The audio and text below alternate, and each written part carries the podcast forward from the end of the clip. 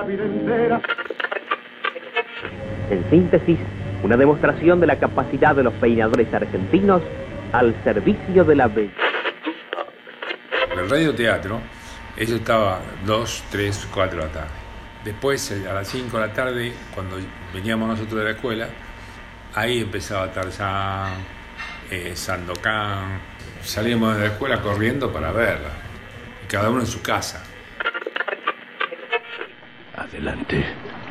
Y en silencio. A lo lejos, de pronto, alguien grita.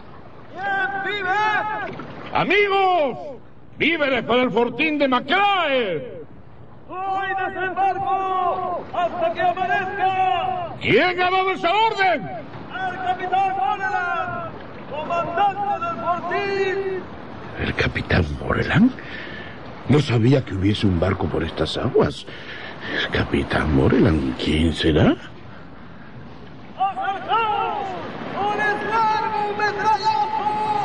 ¡Asesinaréis, compañeros! ¡Soy un oficial del Rajada! Era como si, si estuvieras ahí con, con, con Sandokan o con, con Poncho Negro, con, con- ¡Poncho Negro! Llega Poncho Negro, el jinete más valiente y más audaz. Con calunga el compañero, al galope acompasado de Satán. Poncho Negro, el invencible caballero, con su fuerte brazo y noble corazón, corre el mundo destruyendo justicieros, la codicia, la maldad y la traición. Cierta vez que tres ladrones de una estancia escaparon en un tren que allí pasó, Poncho Negro con Satán cortó distancia y luchando a toda marcha lo rindió. Así nació el, tema del radioteatro. Nació por, publicidades, porque se hacían publicidades donde decían, ¿qué perfume te gusta? A mí me gusta este perfume. Entonces había diálogos en la radio para venta de publicidad. Hasta que a algún loco se le ocurrió que esos diálogos se podían utilizar para contar historias.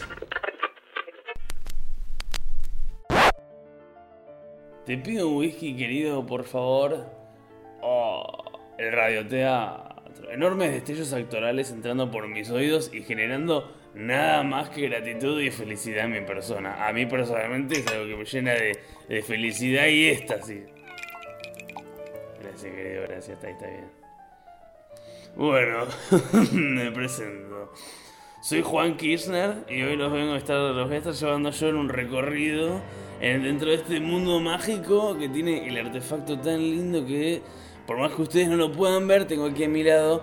eh, no, no, no. No es mi gato, tampoco mi asistente, es la radio. Te, pido un poquito más, nene.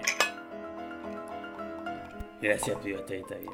Bueno, a lo largo de este podcast te estaré recordando lo que me enseñaron las celebridades del radioteatro. Todos, todos amigos míos, todos, que yo estoy codeado con la- las mayores exponencias del radioteatro, ¿me entendés? Ahí verán su visión de este mágico mundo, y no es de Disney, que al finalizar esto, ustedes tendrán ganas de dejar volar su imaginación hacia alturas impens- impensadas.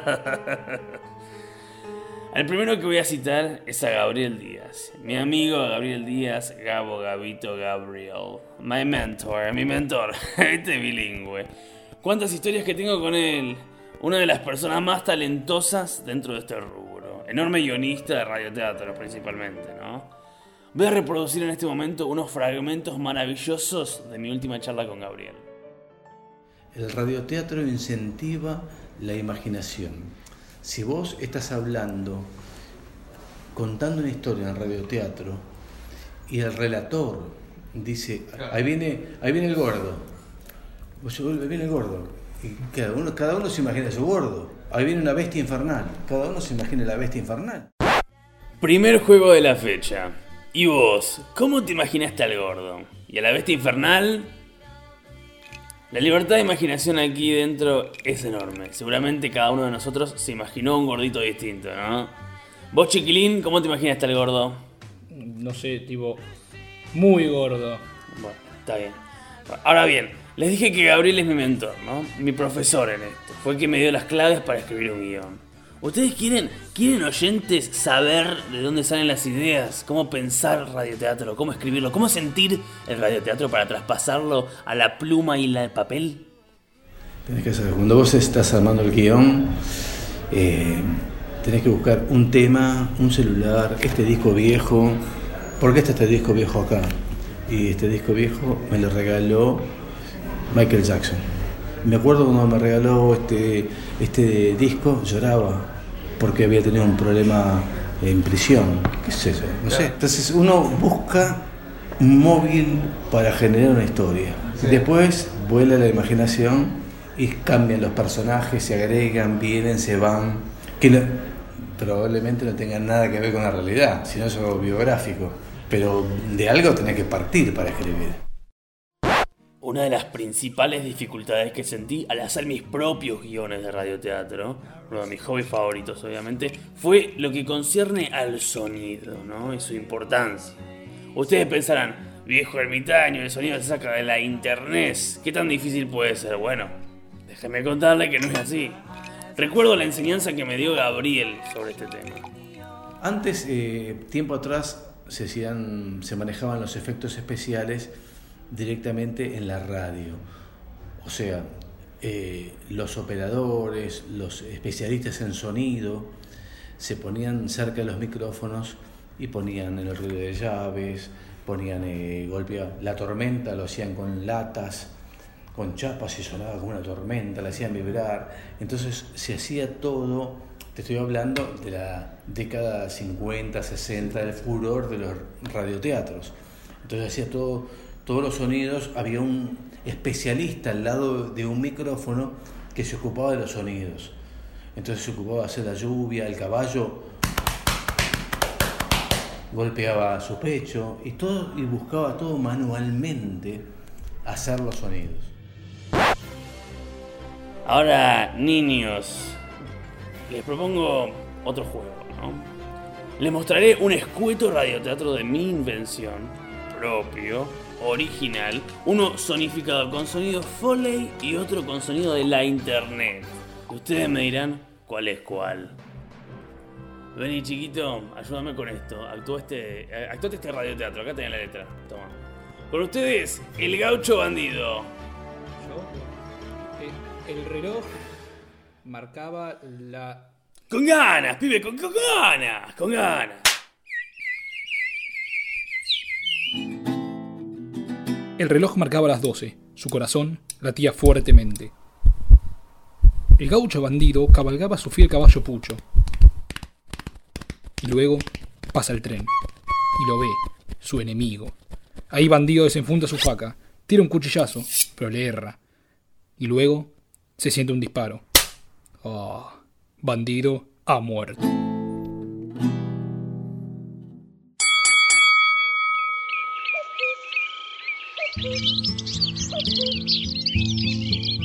El reloj marcaba las 12. Su corazón latía fuertemente. El gaucho bandido cabalgaba su fiel caballo Pucho. Y luego pasa el tren. Y lo ve, su enemigo. Ahí bandido desenfunda su faca, tira un cuchillazo, pero le erra. Y luego se siente un disparo. Ah, bandido ha muerto.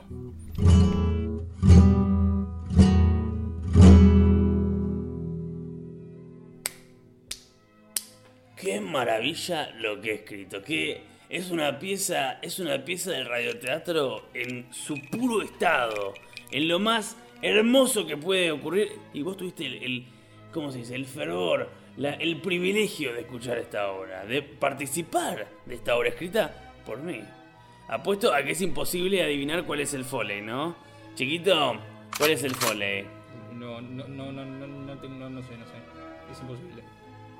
Ahora, jóvenes, dejando un poco de lado las maravillosas elocuencias de mi querido Gabriel Díaz, yo sé que quieren a alguien conocido por ustedes dentro de mi podcast, ¿no? Porque ustedes so- son así, ¿no? Entonces les voy a dar el placer Quizás ustedes lo recuerden por crear personajes junto a Diego Capusotto, pero no solo es parte de la televisión, sino que es un muchacho que le ha hecho muy bien a la radio. Pedro Saborido.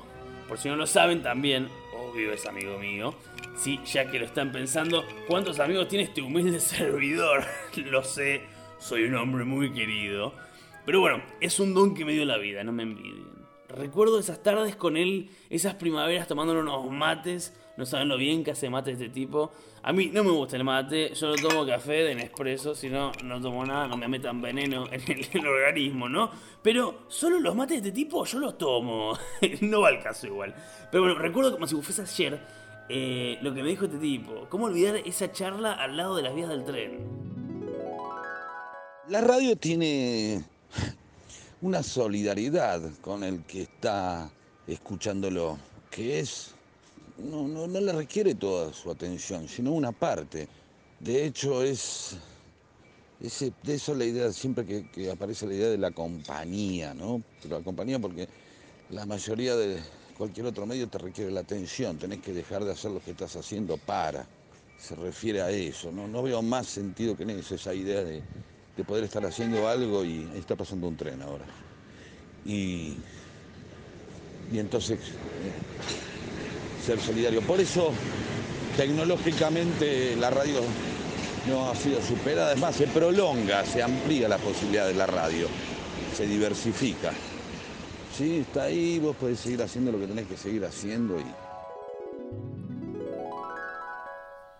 Tecnológicamente la radio no ha sido superada. Brillantes declaraciones llenas de veracidad. La justificación a esto es espectacular. Sí, sí. Recuerdo su justificación. Tecnológicamente, en la parte de la producción, abre un mundo impresionante. Puedes dibujar mil cosas que en la televisión ya se vuelve más, con el cine más difícil hay que concretarlo, ¿no? No sé, 20.000 personas marchando con un sifón en la mano, es algo que en el teatro se complica, algo que lo cuentes en la televisión mostrarlo también se complica, hay que hacerlo. En la radio lo podemos hacer, podemos hacer que alguien imagine un paso más de la escritura, ¿no? Le agregamos una fase a los sentidos, entonces los 20.000 sifoneadores pueden marchar tranquilamente por la autopista rumbo al peaje.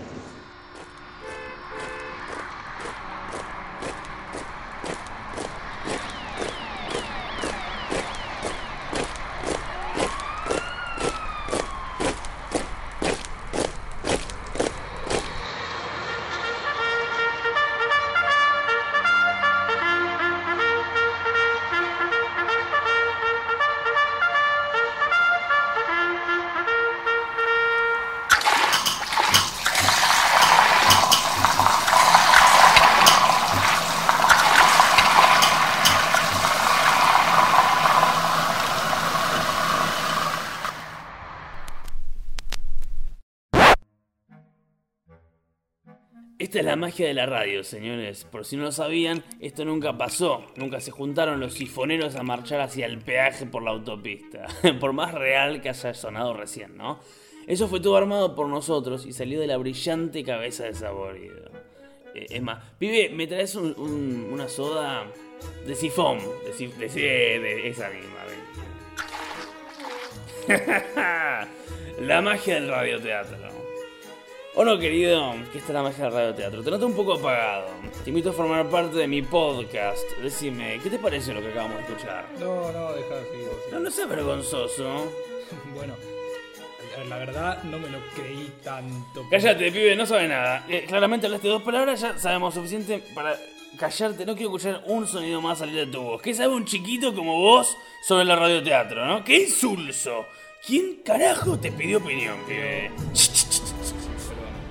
Perdón, tres carajos. Los chicos hoy en día han perdido la capacidad de imaginar, la capacidad de inventar en su cabeza historias, de transportarse hacia ella. Eh, eh, perdón. Me, me saqué un poquito. Qué pena que me dan. Esto es pena, no, no es bronca, es pena. Crecer en un mundo carente de imaginación. Más que pena me da indignación. El radioteatro fomenta su creatividad y no conozco a un niño, ni a un solo niño, que escuche uno de estos. Shame on you, ¿eh? Ya, sé, ya sé, soy brillante.